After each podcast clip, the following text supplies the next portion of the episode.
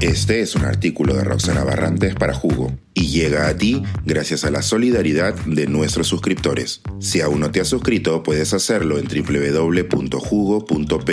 Ahora puedes suscribirte desde 3 dólares al mes.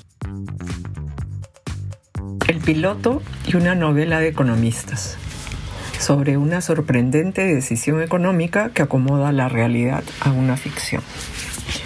Con el título de este artículo no me estoy refiriendo a los economistas que se han dedicado a la ficción, como Gonzalo Ruiz, Alfredo Damert o Hans Rothgieser. Me refiero al reciente intercambio de declaraciones entre el ministro de Economía y Finanzas y el presidente del Consejo Fiscal. Pero vamos a darle algo de contexto a la novela. En mi artículo de la semana pasada me refería a la regla fiscal, que limita por ley el monto del déficit fiscal en el que el Ejecutivo puede incurrir en un determinado año. Espero que ninguno de ustedes piense, como la vicepresidenta del Tribunal Constitucional con respecto a la obediencia de las sentencias, ¿cuál es el problema si nadie cumple la ley? Esta ley es importante para nuestra credibilidad como nación merecedora del sello de confianza del grado de inversión para la emisión de nuestra deuda. Por lo tanto, incumplir la regla fiscal pone a nuestra gestión macroeconómica bajo la lupa. La recesión de este año 2023 ha traído como consecuencia la disminución de los ingresos fiscales. La voluntad, perfectamente razonable, del Poder Ejecutivo, de buscar contrarrestar los efectos de la caída de la inversión privada con aumentos del gasto público, están presionando las cuentas fiscales. En este contexto, cualquier aumento de ingresos durante este año es bienvenido.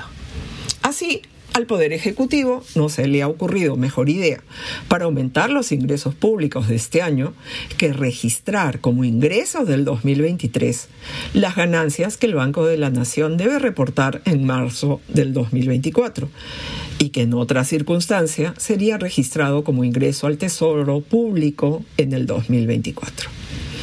Aquí es donde entra a tallar el Consejo Fiscal. Este organismo fue creado en 2013 y tiene una función esencial, fortalecer la transparencia e institucionalidad de las finanzas públicas. Tal como puede leerse en su página web, el Consejo analiza las políticas fiscales y su consistencia con el ciclo económico y la estabilidad fiscal. Sus integrantes son designados por el Poder Ejecutivo y desarrollan sus funciones de manera independiente.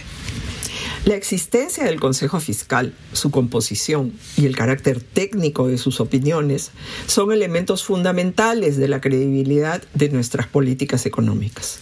El Consejo Fiscal emite opiniones técnicas sobre el marco macroeconómico multianual, sobre el presupuesto público y sobre asuntos que conciernan a la política fiscal en el Perú.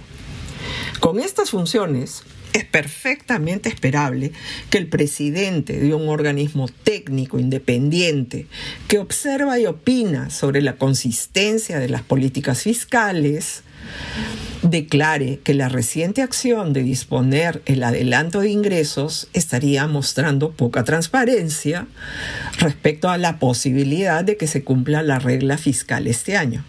Por cierto, esta opinión es compartida por varios expertos que ya han utilizado la frase, abro comillas, maquillaje de cifras, cierro comillas. En el siguiente capítulo de esta novela, el ministro de Economía no demoró en responder. Una parte de la respuesta es positiva, en tanto ha abierto las puertas a una coordinación interna de la cual esperamos salga humo blanco.